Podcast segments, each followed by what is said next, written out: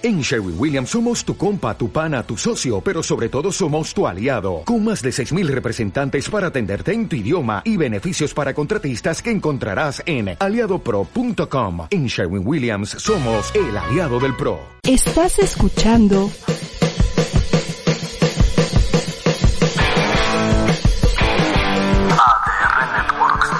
Seguimos activando tus sentidos.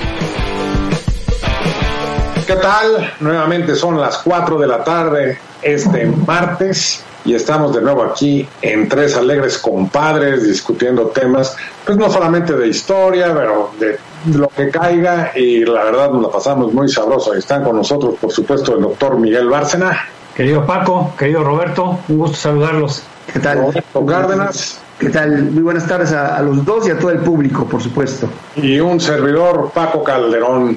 El día de hoy nos está visitando aquí en México el presidente de la República Argentina, Alberto Fernández, y hoy en la mañanera se aventó el tiro de decir de que tanto él como el presidente López Obrador van a pasar a la historia por ser los presidentes de la pandemia. Sí, pero no sé si como curanderos o como sepultureros, eso es lo que está por definirse.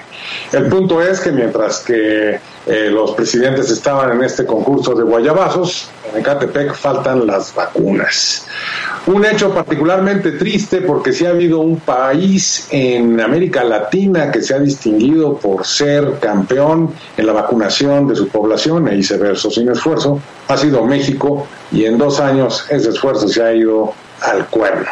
La verdad, México ha sido un país fértil tanto en epidemias como en la lucha contra estas. De hecho, ha sido ejemplo no solamente para nuestros países hermanos, sino ejemplo mundial, o al menos lo era. ¿Y de qué vamos a hablar hoy? Bueno, pues de la historia de las vacunas aquí en México y quizás haciendo un pequeño prolegómeno de cómo fue la historia de las vacunas y cómo es que estas operan, pero para eso mejor le cedo los bártulos a mi querido compadre Miguel Bárcena.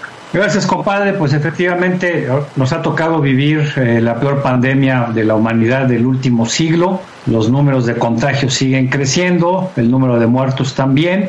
Y pues eh, se hizo un gran esfuerzo por parte de la comunidad científica en el mundo, sobre todo en países como Estados Unidos, Gran Bretaña, China, eh, Rusia, Israel y algunos otros que pues entraron a esta carrera para ver quién era el que primero podía desarrollar una vacuna que fuera eficiente para prevenir el COVID-19.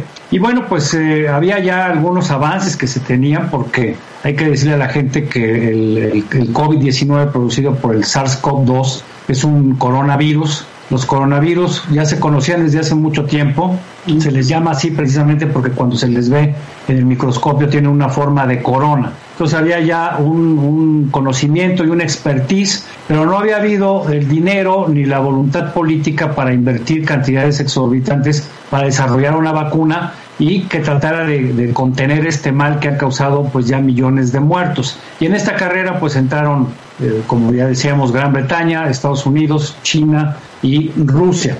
Y hoy vamos a hablar precisamente de la historia de las vacunas, cómo se inician. Desde siempre el ser humano eh, había buscado curas a las enfermedades que padecía. No sabían que muchas de estas enfermedades eran externas a causa de patógenos, ya sea por virus o por bacterias. En algún momento pensaban que el enfermo ya lo traía y simplemente lo desarrollaba con el tiempo. Y no, la relación del ser humano con su medio ambiente y sobre todo con la fauna silvestre hizo que con el paso de los años y con el uso y abuso de los recursos naturales, los seres humanos se contagiaran de virus de fauna silvestre que iba mutando de fauna en fauna hasta que llegaba al ser humano. Por eso no lo sabían. Sabían que de, de, alguna forma personas que habían padecido alguna enfermedad después ya no, ya no sufrían la misma o los embates eran menores. Y esto, eh, pues cuando uno busca eh, cuál fue el origen de, de las vacunas, pues nos encontramos con una historia muy interesante hace exactamente 225 años en Gran Bretaña. No, a ver, nada más, Yo antes, compadre. Nada más, exactamente. Antes de, de, de, de atacar este punto en, en Gran Bretaña, eh, hay que entender, bueno, durante toda la historia, eh, y lo que ahorita decías, Miguel, el, el, ser humano no sabía cómo protegerse, no sabía por qué eh, le pasaba lo que le pasaba y la manera de protegerse era con ajos, con dientes de murciélago, con, eh, vamos, cualquier cantidad de cosas a las cuales el, peje es tan afecto, ¿no? Eh, los crucifijos, todas esas cosas. Entonces, pero, de, pero desde antes, estoy hablando de hace entre 2000 y 3000 años antes de Cristo, incluso en China, Resulta que eh, lo que ellos, eh, con lo que ellos se, vacunaban de alguna manera eh, pues, contra la viruela era precisamente las póstulas de la gente que tenía viruela, las molían y las las, eh, Se las ponían en la nariz. Exactamente. es que me interrumpiste, yo iba a contar ah, esa historia también. Perdón, ah, perdón, perdón. si no, no vamos a acabar. Este, obviamente lo que lo que sucede en Gran Bretaña ya tenía estos antecedentes que mencionas en China y también en la India. Y efectivamente, como no sabían cómo protegerse contra las enfermedades, hay que recordar que muchas tribus antiguas hacían una serie de ofrendas precisamente para evitar que les cayeran desde pestes, hambrunas, etcétera.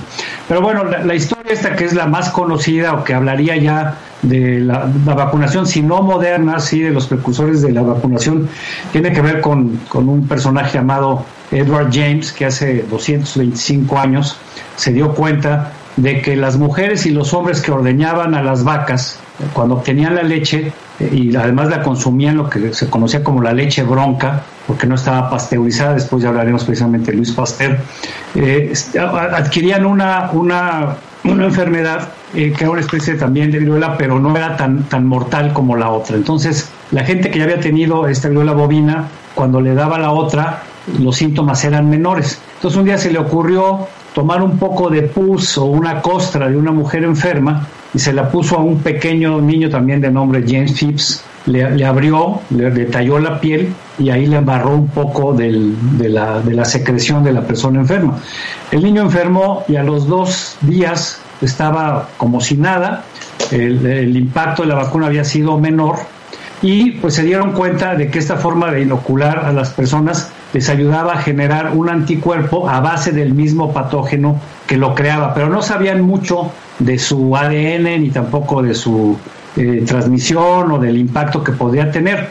Ya más adelante, como decíamos, hablar del doctor Luis Pasteur, nos estamos dando un brinco de 100 años y con esto termino para no meternos en tantos detalles y hablar un poco más de lo que tiene que ver con la actualidad. Lo que hace Pasteur es darse cuenta que los virus y las bacterias se morían cuando elevaba la temperatura, ahí nace el proceso de pasteurización, sobre todo en el tema de la leche, y en honor precisamente a Edward James, él le pone vacuna, que en latín viene de vacum, que quiere decir vaca, obviamente por eso nos referimos al ganado vacuno, y de ahí viene el origen de por qué les llamamos eh, vacunas, ¿no? Que es algo este, muy interesante que seguramente la gente no conoce. Pero bueno, eso, eso para hablar de una introducción general del tema de hoy.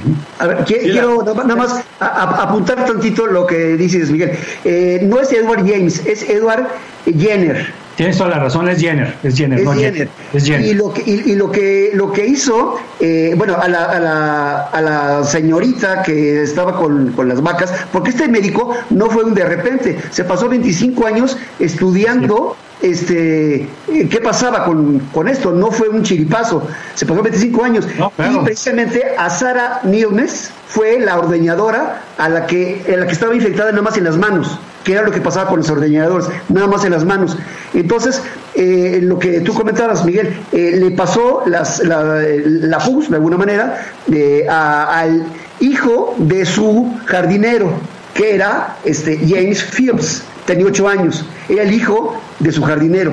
Y así fue como, como fue experimentando a partir de entonces, porque, como insisto, llevaba 25 años haciéndolo, sin tener mayor éxito, ¿no? Este, pero creo que es importante. Ahí es, por lo menos en la literatura médica, es donde se reconoce que inicia precisamente la era de las vacunas, aunque tuvieron que pasar todavía muchísimos años para llegar a, las vacunas que conocimos y que la mayoría se fueron desarrollando el siglo pasado, ¿no? A partir de los, de los años 20. Sí, esto que estás comentando fue de hecho el 14 de mayo de 1796, ya acabando pero ya, ya antes se había intentado. Mira, este, lo que pasa es que las pestes pues vaya, eh, se venían dando periódicamente y recorrían, digamos, el territorio euroasiático africano de un lado para otro y de repente rebotaban y siguen para el otro lado. La gente no sabía lo que era, lo veían como verdaderos castigos de Dios. En el siglo XIV, la famosa peste negra o peste bubónica, pues acabó con un tercio de la población de Europa. Antes, en la antigua Roma, eh, llegaban la, la, peste y entonces la gente lo que hacía en Roma y en todos los territorios entonces conocidos era aislar a los enfermos a que murieran ahí eh, este, en reclusión. Cuando la peste negra en Europa, por ejemplo, la ciudad de Siena en Italia estuvo dos años completamente inhabitada, no había ni perros, porque toda la población, toda la población murió. Y entonces lo que fueron notando ellos fue que eh, los pocos que sobrevivían a la nueva oleada de, de, estas pandemias, ellos quedaban inmunes. Eran otros nuevos los que se contagiaban, pero ellos no. Y entonces empezaron a discurrir una serie de, pues como decía Roberto, ¿verdad? De artilugios, de tentes y misales y procesiones y el santo que te cura de esto, o comer ajos, bueno, eso hacía de que la gente se dejara de tratar y entonces se paraba un poquito el contagio. Este, pero fueron precisamente los chinos, como bien dijiste, los que empezaron viendo que picando en la pus del animal y poniéndose sobre la piel, este, lograban una cierta inmunidad. Y luego los chinos dijeron, bueno, ¿para qué buscar la pus fresca? La podemos dejar al sol que se seque, la hacemos polvito y si te aspiras tú esos polvitos, algunas enfermedades pueden curarse, particularmente la viruela bovina. De allí pasó esto hasta eh, los griegos, que acuérdense que se llamaban los medas, y los, los, los griegos fueron los primeros que empezaron más o menos con esta idea de, hombre, estas vacunas pueden, bueno, no las llaman vacunas, estos polvitos pueden servir de la pus, de, de ahí viene que a los griegos en la antigüedad que eran los medas, se les consideraba médicos, era la ciencia médica. ¿Cómo hacen estos condenados helénicos para de repente tener soluciones a males que a nosotros nos aniquilan? Bueno, es que tienen una ciencia particular que no quieren revelar y entonces pasaron a ser las ciencias médicas y de ahí pasó a que sean considerados los médicos. Médicos, exactamente. Pero fue antes de Jenner casi 70 años antes, en 1718, una eh, aristócrata inglesa, Lady Mary Wortley Montague, la que le dijeron, sabes tú que los turcos, ya para entonces Grecia había sido dominada por el Imperio Otomano, tú sabes que los turcos tienen una serie de polvitos y una serie de recetas con las cuales te hacen inmune a las enfermedades y entonces ella lo aplicó a sus hijos y funcionó. Y de allí fue que este Jenner dijo, caray, esto que me sonaba como a una como a una, ¿cómo le llaman ahora? Historias o leyendas. Eh, leyendas urbanas. Urbanas, pues entonces no había urban, no había urbes, entonces leyendas. Claro, sí había, pero no del tamaño de las de ahorita. Había estas leyendas campiranas, a ver si pega. Claro, él ya venía estudiando estas cosas, pero sí se sabía que en, el continente asiático sí tenían una forma de encontrar la inmunidad. Hay que decir una cosa, vacuna e inoculación son cosas distintas. Los antiguos conocían la inoculación, de hecho viene del latín inoculare, poner en el ojo, en el ojo de la, de la herida, y vacuna pasó a ser porque con la inmunización de la viruela bovina, le llamaron la viruela la viruela vacuna y se le quedó el nombre vacuna y luego el que la popularizó, y ahí ya suena el micrófono, fue Luis Pasteur que dijo, en honor a Jenner, voy a llamar a esta medicinita la vacuna. ¿Sabes cómo se llamaba este virus? Les, va a encantar, sobre todo a ti, Paco. Se llamaba variola virus. Sí, yo pensé eso, yo, pero yo estuve eh, este, contagiado de otra cosa. variola, ¿eh? Variola, variola, variola. Ese es chiste, chiste entre compadres. Chiste local. Sí, sí, esto es entre nosotros. que no salga al aire, por favor. En fin, para, queda inmune. sí. sí, Pero bueno, decías, Roberto, de lo que comentábamos de este primer acercamiento con, con las vacunas hasta Pasteur, pues pasan prácticamente 100 años.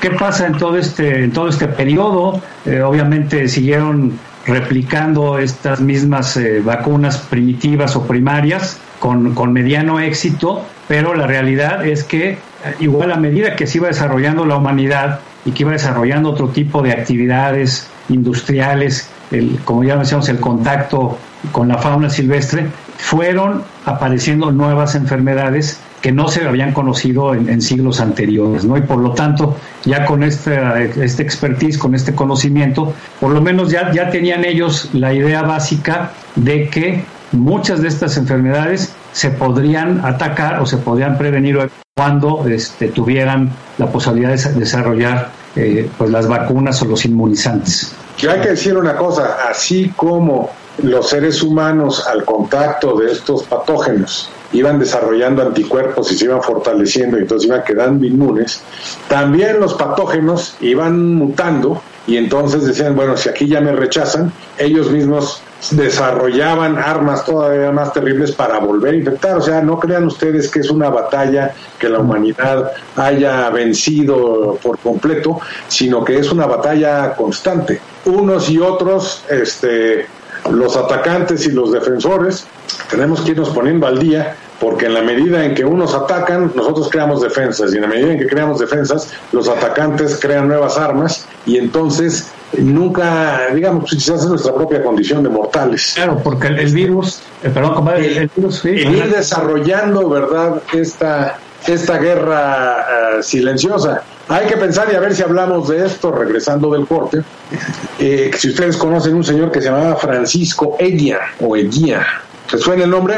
No. Es, ¿no? era un este catalán? No. no. Era, Un, era un hombre que trajo un negro destino a nuestro país, porque era un pobrecito esclavo negro que trajo Pánfilo de Narváez. Ah, empezó todas estas pandemias que se conocieron, al punto que, si usted cree que esta es la pandemia más terrible que ha padecido México. Esto no, es apenas, como dijera Carsten, un catarrito. La primera, la que vino con este Francisco Eguía, que además era el arma secreta de los españoles, porque ni los españoles sabían que la traían, esta pandemia de la viruela mató a 30 millones de habitantes.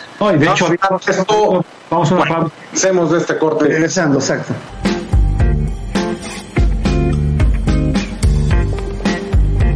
La escritora, conferencista, educadora y conductora Alicia Rábago. Hola, buenos días, buenos días a todos. Pues ya estamos aquí, ya estamos en acompañándonos. Te invita todos los viernes a las 9 de la mañana en acompañándonos. ¿Qué, se, se, supone que, cara que pongo? Eh, la señora de atrás me está viendo porque el berrinchazo... ha de haber muchísimos alumnos en este, en este México.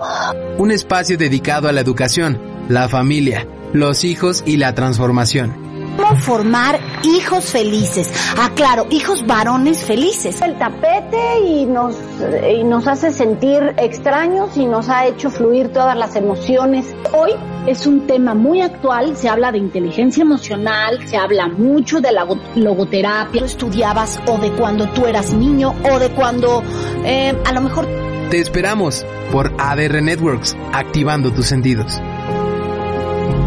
De la muerte a la vida es un programa espiritual de fe y creencia. Cuando nos habla del fruto del espíritu, cuando tú vives en el espíritu de Dios, cuando tú vives metido con Dios. Conducido por César Alcántara y Ramón Martínez. Dice la palabra de Dios acerca del noviazgo. Transmitido todos los jueves a las 5 de la tarde. El amor, sentimiento o decisión, ¿no? Basado en temas y problemas actuales en la sociedad. ¿A dónde va la gente cuando muere?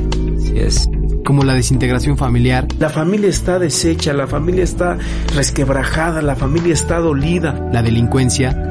Que aquel que ama al mundo y se hace amigo con el mundo, se constituye en enemigo de Dios. Así es. La reincidencia. Dios nos enseña, ¿no? De que nadie puede jugar con fuego y no quemarse. Así es. Y se podrá el joven pisar fuego y no quemarse. Y lo más importante, la labor para la reinserción social. ¿Cómo le diré? Es exponer a la gente a la palabra de Dios, que es la que tiene poder. Invitado más especial que es Jesucristo.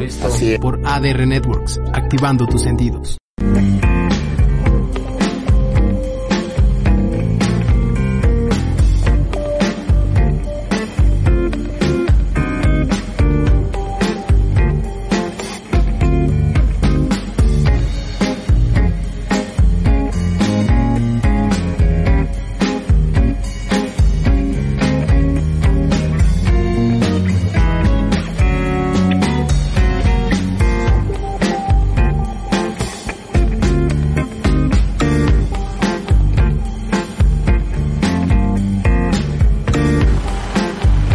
Muy bien, estamos de regreso abordando el tema de la historia de las vacunas en la humanidad en general y en particular en México. Y ahorita en el corte estamos platicando Miguel y yo, perdón, Paco y yo, que yo no creo que haya habido 30 millones de muertos en esa primer eh, eh, epidemia que hubo. Yo lo que sé es que hubo 11, que es una estupidez de todas maneras, ¿no? Yo no creo que en toda eh, Mesoamérica hubiera 30 millones de habitantes, no en esa época. Pero bueno, la cosa es que hubo una mortandad enorme y que eh, la historia, o la historia conocida al menos, de las epidemias en México, empezó precisamente con, con este negro que trajo Pánfilo del Narváez y que pues el pobre sujeto no sabía que estaba infectado y que fue, como dices, la, la el arma secreta que, que, fue utilizada sin querer, queriendo, ¿verdad?, en la conquista de Tenochtitlán y que, y que mató a muchísimas personas. Así es, aquí lo platicamos en su momento, ¿no? ¿Cuántos murieron por la, por la viruela? ¿no? Claro. Hay que pensar que el contagio de, esta enfermedad, de la viruela, se dio rapidísimo. En lo que llegó Pánfilo de Narváez a Veracruz, a que murió Cuitláhuac, pues no había pasado ni un año. Ha haber sido así con forma geométrica. Los mismos aztecas no sabían cómo lidiar con esta enfermedad y fue realmente lo que los mermó, más allá del cerco de Cortés y que de la superioridad de las armas y todo eso, en el momento en que no solamente no te puedes defender, sino que eh, estás infinitamente débil como para poder levantar un mazo, ¿verdad? Pues llegaron los otros y, y los hicieron. Hay que decirlo también, en el mismo ejército de Cortés también hubo bajas terribles por esta epidemia. Parte de ello fue lo que hizo que en el inconsciente colectivo de los pueblos mesoamericanos creyeran que los españoles, si no eran dioses, de perdida eran superiores, tenían algún tipo de, de pacto. De inmunidad. Y en una de esas, esto es una suposición mía, el hecho de ver nosotros nos morimos, estos se salvan, fue lo que los hizo quizás abrazar con tal fe y devoción la fe católica, que decían, esto es la que los salva. Pero el hecho es que los, que, que los remedios que traían los españoles contra estas pestes, pues también los desconocían ellos más que la inmunización por, por generaciones porque lo mismo también empezaron a hacer saumerios, procesiones, lo que fuera, hasta que en el siglo XVIII empezó a llegar las noticias, eh, hay un método raro en donde si tú traes un niño enfermo y le rascas aquí donde tiene la pústula y se la tallas al otro niño, ese niño primero se enferma y luego se hace inmune y entonces se conoció ese método como de brazo en brazo. Brazo en brazo. de brazos fue un virrey, el marqués de Branciforte, por órdenes de Carlos IV, el que dijo a todos, ya que más o menos está pegando esta cosa de las inmunizaciones, a todos los de mis eh, dominios, quiero que vaya usted, le dijo a un señor Francisco Balmi, uno gallego. Francisco Javier. Francisco Javier Balmis. Francisco Javier Balmis, que se, se vino desde La Coruña, ¿verdad? Este, paró en las Canarias, luego llegó a Yucatán, luego llegó a Veracruz, luego Puerto Rico. Inmunizando, así traían un niño enfermo y órale, ráscale a este y se lo pasas de brazo en brazo, de brazo en brazo. ¿Sabes cómo lo hacían? Hasta las Filipinas llegó ese cuate. Sí, es que ¿sabes cómo lo hizo? O sea, salió, como dices, de La Coruña. Se trajo de la, de la, de la casa de, de, ay, ¿cómo se llama? Los que no tienen hijos, este, los que no tienen... Orfelinato. ¿Perdón? Orfelinato. Los orfe, el orfelinato de La Coruña se trajo a 22 niños. Y entonces se les, se les fue pasando eh, pareja por pareja, como dices, dos por dos, dos por dos, dos por dos. Y, y, fue primero Puerto Rico, porque también el que ahorita sería Venezuela, el virreinato de Venezuela, vamos a llamarlo así, también fue llamado. Y entonces un doctor, o sea, Balmi, se vino a México, que era el director de la expedición, y otro doctor, el doctor José Salvani, que era catalán, se fue a Sudamérica. Y de hecho este Salvani acabó muriendo siete años después en, en Bolivia, pues estuvo por Chile, Perú, por todos lados, inmunizando a todo mundo, así, a todo mundo que encontraba. Tuvieron los dos muchos problemas para, eh, con, el gobierno porque no querían, los tenían mala, mala leche. Lo que pasa es que como esta gente estaba mandada por el, por el, por el rey, por Carlos IV, pues no le quedaba nada, vamos, tenían que apechugar, ¿no? A fuerza.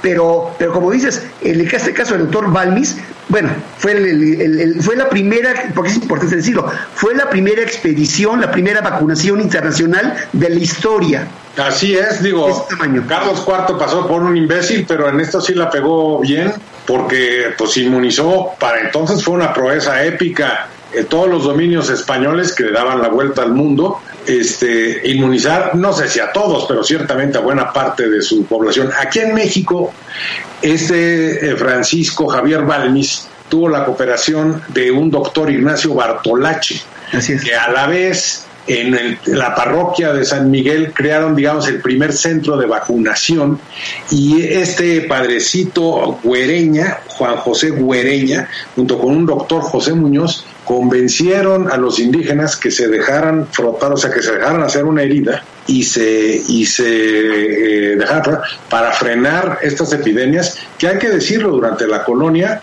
eran recurrentes cada cinco años, ¿no creas tú que era una cosa de que, ay, a mi tío le pasó este, cuando yo era chiquito y ahora ya que soy viejo me vuelvo a dar? No, no, no, venía cada cinco o seis años, así como aquí llegan presidentes nefastos, allá cada seis años llegaban mocos, otra vez venía la oleada pandémica y arrasaba con la población. Hay que pensar, por ejemplo, que su Juana Inés de la Cruz murió, este, no llegó ni a los 40 años, por este la peste bubónica, creo, no fue, creo que fue disentería lo que murió ella. Pero, pero, pero ¿sabes qué? No hay ninguna prueba de eso. Pablo de Galvez también murió en otra epidemia de, de peste, de tifo exantemático.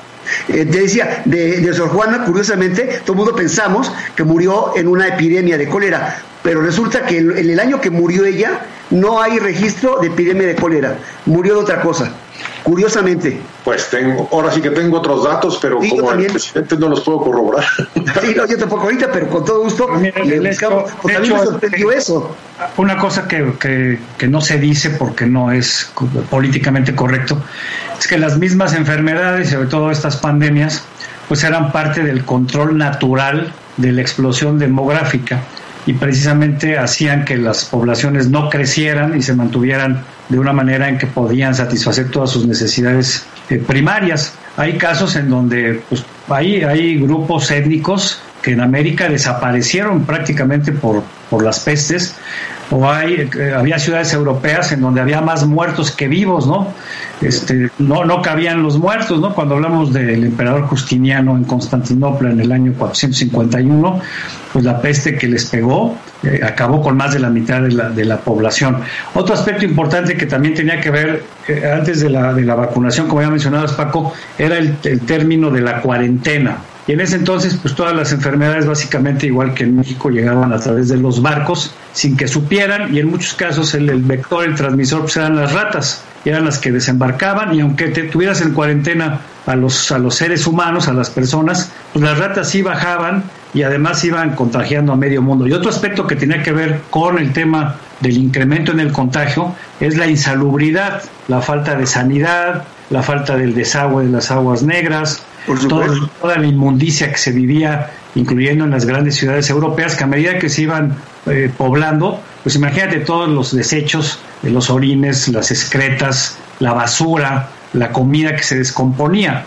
Eh, un, un, avance también importante, así como lo fueron las, las vacunas, fue el darse cuenta que precisamente buena parte de estos patógenos provenían de la insalubridad, ¿no? sobre todo por la descomposición del agua y aparte otros vectores que en algunos momentos se llegaban a presentar. Entonces ha sido una, como mencionabas, una batalla constante entre los virus las bacterias, los hongos y el ser humano, que los dos se van adaptando a su entorno. Ahorita que estamos hablando del COVID-19, pues ya sabemos que hay otras cepas que se desarrollaron en Gran Bretaña, en Sudáfrica, eh, en Brasil, incluso se habla de una mexicana que no, no se ha comprobado, pero todo esto tiene que ver porque el, el patógeno se adapta al, al, al, huésped y a las condiciones climáticas del huésped, ¿no?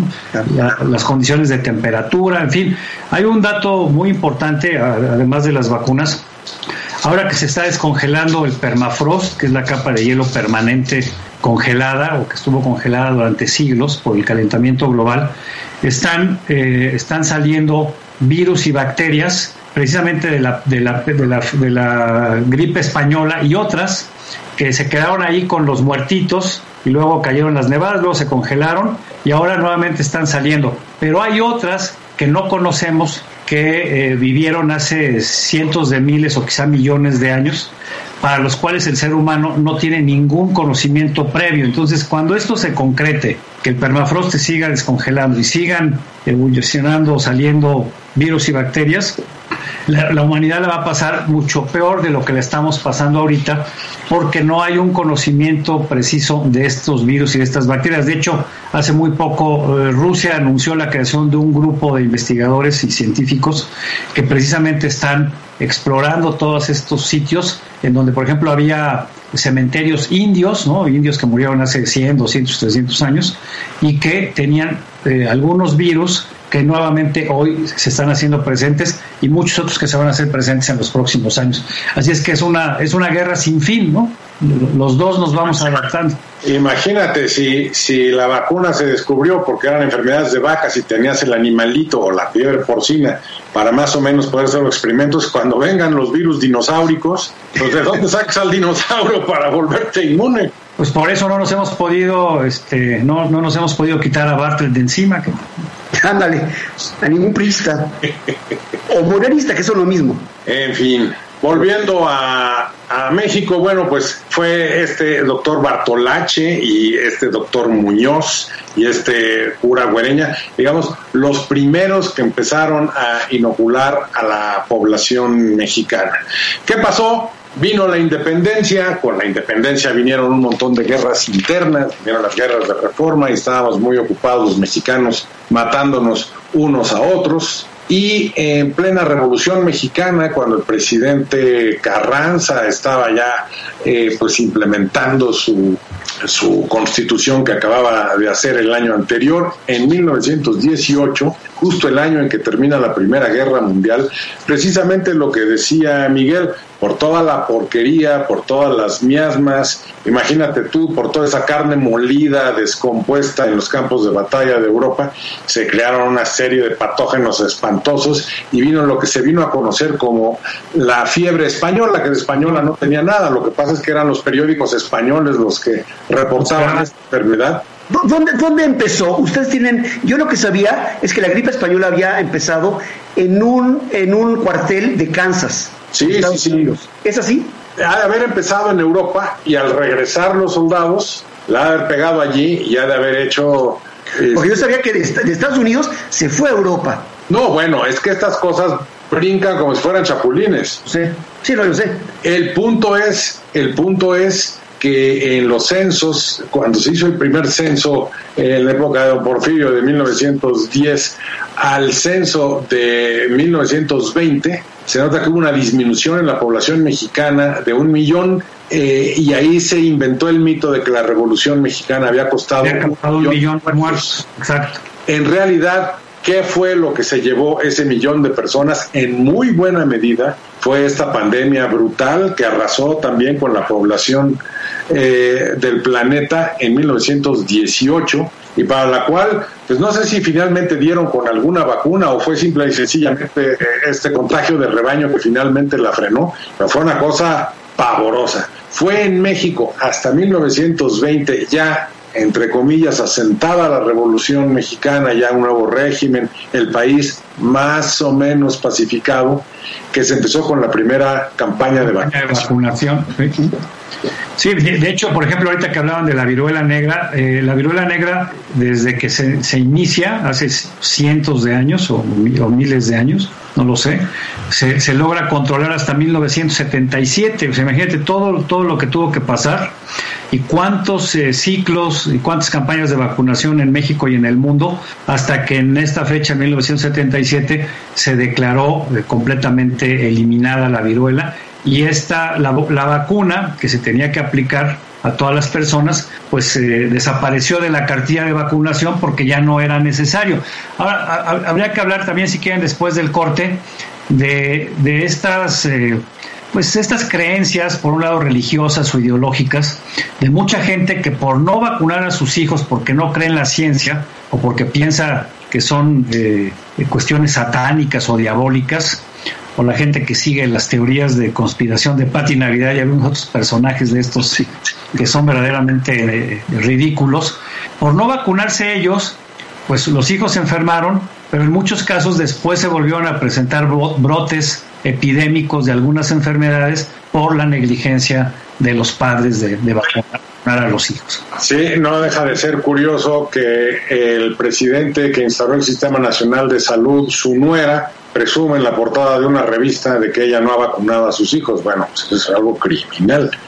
Y tristemente, antes de irnos al corte, decir que México, que había sido campeón en la lucha contra todas estas enfermedades, vuelven a venir enfermedades que ya creíamos superadas como la viruela, el sarampión, la tuberculosis y otras más. Vamos a ir un corte y ahorita regresamos. Adelante.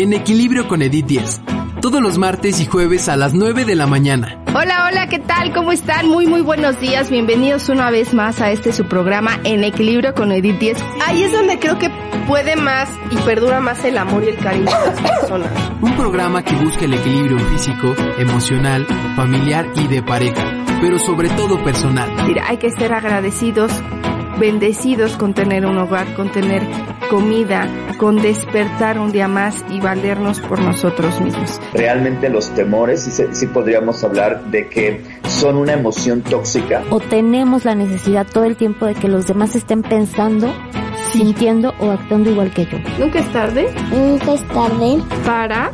Para. Alcanzar. Alcanzar. Tus sueños. Tus sueños. Te amo, Aime. Te amo. No te lo puedes perder por ADR Networks, activando tus sentidos. Alex López nos presenta Es Negocio, un programa lleno de historias de vida e invitados que comparten su experiencia como emprendedores. Muy buenas pues tardes porque ya son las 12 del día y ya estamos aquí en una emisión más de Es Negocio. Ay, Dios santo. Platícanos, ¿de qué nos vas a hablar? Mira, este, yo les quiero platicar de, bueno, cómo emprender un negocio, cómo era antes y un después de la pandemia. Empezó a hacer las de ah, y cuando Kedidi empezó a comer mandado? Pues bueno, show business es una palabra que prácticamente es trabajo, o sea, leñar el trabajo. Averigua si tu idea es o no es negocio. Emprende. Todos los martes a las 12 del día por ADR Networks, activando tu sentido.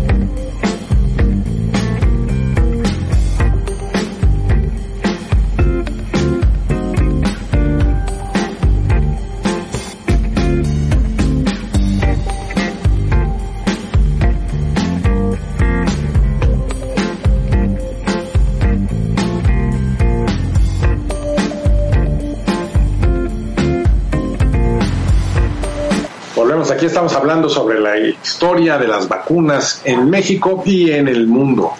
Eh, Miguel estaba hablando sobre Luis Pasteur, este científico francés que consiguió la primera vacuna contra el cólera y luego contra el antrax y luego contra la rabia y la rabia de pasteurización y parte de lo que hizo que al siglo XIX se le conociera así como el, siglo del progreso fue esto, que se veía que la humanidad aliada con la ciencia iba derrotando un montón de enfermedades y de problemas eh, que había arrastrado la humanidad desde que tenía conocimiento de su propia historia y de repente en, menos de 100 años todo se iba arreglando entonces como que había una gran fe en el futuro. No es eh, ninguna casualidad que eh, a unos cuantos días que en México estallara la Revolución Mexicana, se celebrara en las fiestas del centenario la develación de varias estatuas que sean eh, un montón de países con los que México ya tenía relaciones, que era una forma de decir el resto del mundo acoge a México como una nación entre iguales, ya no es el país bananero subdesarrollado que creíamos, sino que es un país progresista. ¿Y qué estatua nos regaló Francia? Luis Pasteur, la puede ver usted, allí todavía está en la plaza que lleva su nombre al lado del Senado en Insurgentes y Reforma está la estatua que nos regaló Francia de este gran científico. Así es que en México sí se sabía de las virtudes de las vacunas, pero eh, no tenemos una vacuna contra las revoluciones y contra las guerras civiles. Vinieron 10 años de matazón y luego vino esta fiebre española, la española no tenía nada, y en fin, fue hasta 1920, que 26, eh, creo que ya fue con, con el presidente Calles que empezó de nuevo la primera vacunación así en serio. Y fue hasta Echeverría, nosotros tres ya estábamos en este planeta cuando se empezó a, a, a, crear un programa nacional de vacunación que fuera periódico. Hay que decir que ya antes, por ejemplo, en 1964, que se creó la primera vacuna eh, contra el eh, sarampión en México, el mismo año que se creó en México, fue el primer país en Latinoamérica en tenerla y de hecho producirla. Países del mundo en derrotar el sarampión hasta que ahora en estos últimos dos años ha regresado este angelito. Eh, en México, curiosamente en Yucatán, un estado en que no se piensa que sea así particularmente con una inclinación científica desde los mayas, este, que se creó las, el primer laboratorio eh, bacteriológico y donde se empezaron a crear las primeras vacunas hechas en México. En Mérida. Y parte del gran éxito que tuvo México derrotando a los patógenos fue porque México fue de los primeros países en América Latina en crear sus propias vacunas. Sí, de hecho, de hecho los eh, estaba leyendo un artículo donde dice que eh, un, un, importante número de médicos latinoamericanos, eh, cubanos, colombianos, mexicanos han tenido grandes aportaciones a la, a la, medicina y al desarrollo de vacunas, porque hay que señalar también que hay algunas enfermedades que son tropicales, que se, que se ubican en una franja específicamente hablando. Y que son endémicas también, Miguel. Son endémicas también, por, igual por, por, por, especies de fauna igual endémicas de este mismo lugar. Eh, por ejemplo, hay una doctora cubana que fue muy exitosa para combatir la meningitis, o estos médicos colombianos para otro tipo. Carlos Finlay, que tiene una plaza en México. La plaza Carlos Finlay, sí. O incluso algunos doctores estadounidenses. Había uno que había sobrevivido a la fiebre amarilla y luego a la tifoidea. Esa fue la que derrotó Carlos Finlay. Así es. Entonces, eh, hay una gran tradición de, de aportaciones de, a, la, a, la, vacuna. Ahora, mencionabas a Pasteur, Paco. Eh, además de lo que ya se dijo, habría que señalar que él, lo que hace es inocular a las personas con gérmenes, con patógenos debilitados. Sí. Los, los, aislaba. Pues, se de la rabia, por ejemplo. Desarrollaba la vacuna y lo que se le inyecta a las personas es este patógeno, en este caso un virus, una bacteria que está debilitado y que permite que el organismo desarrolle anticuerpos contra ese patógeno que en ese momento no le va a hacer nada para que cuando llegar a ser eh, infectado, pues las, las, defensas que ya tienen anticuerpos específicos para ese, ahora sí que tienen el armamento especial para atacar a ese enemigo, pues simplemente lo pueden, lo pueden este, combatir. Hoy estamos viviendo una nueva época, por ejemplo, estas vacunas contra el COVID, que han sido muy cuestionadas por algunos, ya no son o no se fabrican como las vacunas eh, tradicionales de las que hemos estado hablando. Estas vacunas lo que hacen es identificar y aislar el ADN del, del, virus y lo inocuan en las personas para que después el, la, eh, las células humanas lo reproduzcan y cuando aparezca este enemigo lo puedan combatir. Por eso les llaman que son vacunas de mensajero, porque lo que hacen es inocular eh, una reproducción del, del, ADN y de ahí toda esta eh, locura, esta parte demencial de los que dicen que nos están inyectando este, un chip o que nos están cambiando el ADN para que después nos puedan este, controlar y nos puedan rastrear y puedan saber exactamente todo lo, todo lo que estamos haciendo. Pero el chip no viene cargado, ¿eh? No viene precargado. No, no incluye baterías. No incluye baterías. Bueno, pues es lo que dice esta chica, ¿no? Pati Navidad, pero pues allí sí es. No, y, y no a ella, vamos, Porque no hay suficiente de sangre en el cuerpo para irrigar todo. Bueno, no, Miguel Bosé y muchos otros, gente muy conocida, ¿Sí? que, se han, que se han opuesto a las campañas de, de vacunación. Yo, yo tengo una amiga que es doctora, que no sé si después cambió, pero al principio no quería vacunar a sus hijos porque ella no creía, ¿no? O los mismos testigos de Jehová o algunas otras religiones que no permiten porque no son, eh, no son según ellos, eh, métodos naturales y que si Dios los puso así, pues así tienes que enfrentar. O lo que dijo este, este sacerdote mexicano, creo que de Tamaulipas, El obispo de Ciudad Victoria. El obispo de Reynosa, ¿no? Que, que vacunarte era equivalía a no tener confianza en Dios. Bueno, ese no tiene perdón de Dios, es lo que tiene ese baboso. Sí, no, no, no.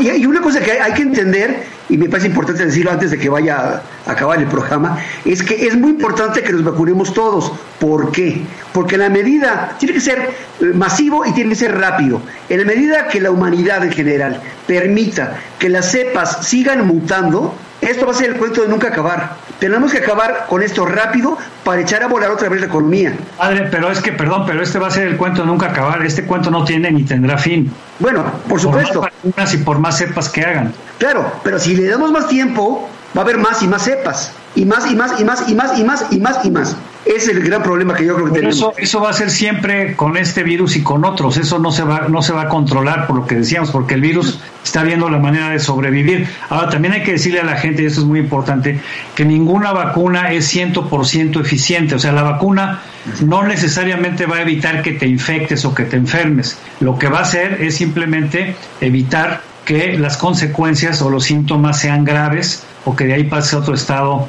de gravedad que te pueda causar la muerte. Por ejemplo, la, la, vacuna contra la influenza que se aplica en las temporadas de invierno, pues tiene una efectividad que creo que no alcanza el 70%. Fíjate. Pero cuando te, cuando te infectas, cuando te contagias, los síntomas son mucho menores porque precisamente tienes un equipo que está combatiendo internamente. Y es una vacuna que tienes que ponerte periódicamente, no nada más te vacunas y ya quedaste como Superman para el resto de tus días. Y eso va a pasar con esta, con esta cosa del COVID-19. En la sí. medida que el virus vaya mutando, también vas a, van a tener que ir mutando las vacunas. Así es. No seré yo el que aquí termine el programa con una nota agria, pero hay que decirlo desde principios de este gobierno que se dedicó a destruir lo que era el Sistema Nacional de Salud y lo podemos ver en el hecho de que sean unos, entre comillas, servidores de la nación, que en realidad eh, pues son, las huestes partidistas del, eh, del, régimen, y no sea el Sistema Nacional de Vacunación quien sea quien vacune, pues lo que hemos visto es que un montón de enemigos que ya veíamos derrotados, y perdón, otro que quiero derrotar es de mi teléfono, pero no lo encuentro, este, vuelvan y ahora no tengamos las armas para detenerlos. Así que no solamente tendremos que preocuparnos por el coronavirus, también vienen de nuevo nuestros antiguos enemigos, el sarampión, la, la viruela, la rubiola, viruela. la rabia, todos ellos. Sí, de hecho, un, un, un patógeno que no hablamos era el que generaba la polio. Hay que, hay que ver que la polio dejó a muchas personas muertas o en silla de ruedas o con andaderas o con muletas y que cuando nosotros éramos niños, que eh, a México la vacuna de la polio llegó a finales de los años 50. Sí, creo que en 58. Se desarrolló a mediados de los años 50 en Estados Unidos, donde cada año había, no sé, miles y miles de personas que, niños que se contagiaban.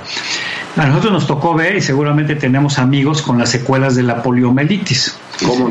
El otro día que tuvimos un chat de este Roberto y este servidor con varios excompañeros de la Universidad Iberoamericana, Jorge Adman, estupendo fotógrafo y buen amigo, quien padeció la polio, decía acertadamente cuando le preguntaban que si él se iba a poner la vacuna contra el COVID, dijo, por supuesto, si a mis padres les hubieran preguntado que si me querían poner la vacuna contra la polio en ese entonces, pues seguramente me la hubieran puesto y yo no hubiera padecido la poliomielitis que me ha perseguido durante toda la vida.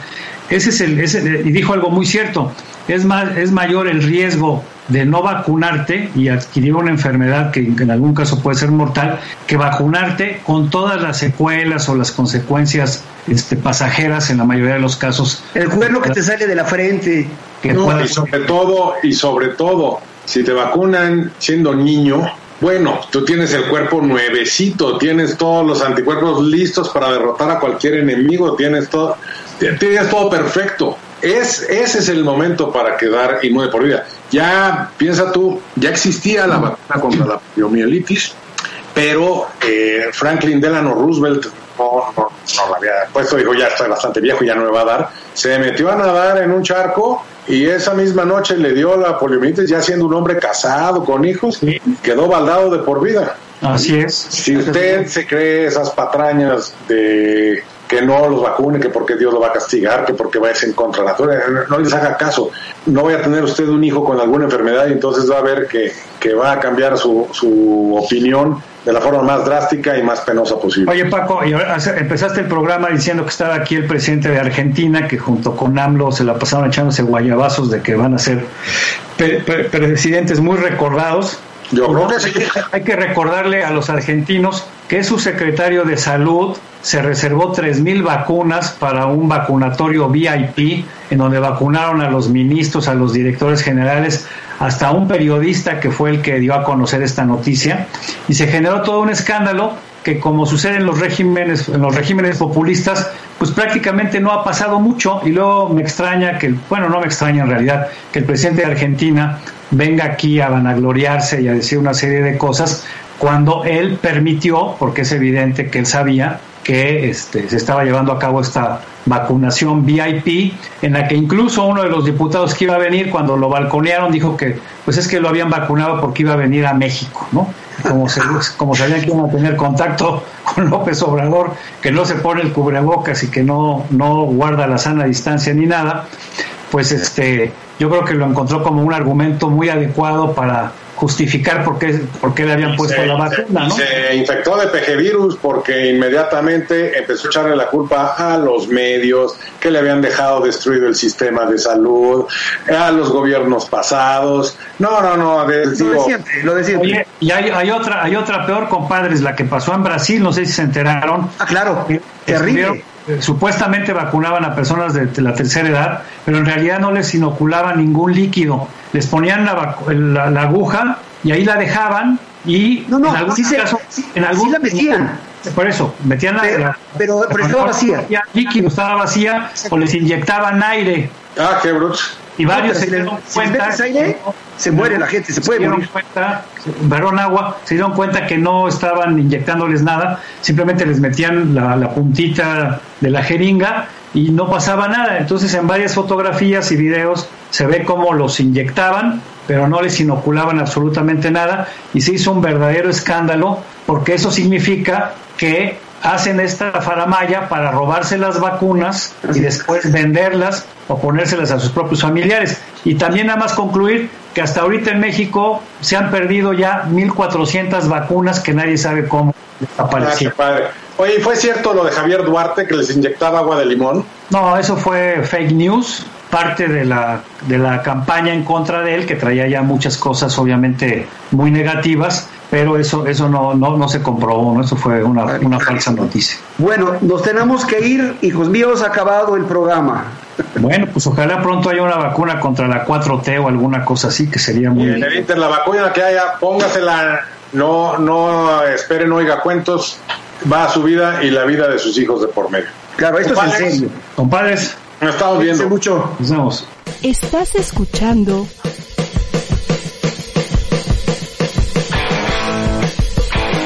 ADR Networks. Seguimos activando tus sentidos.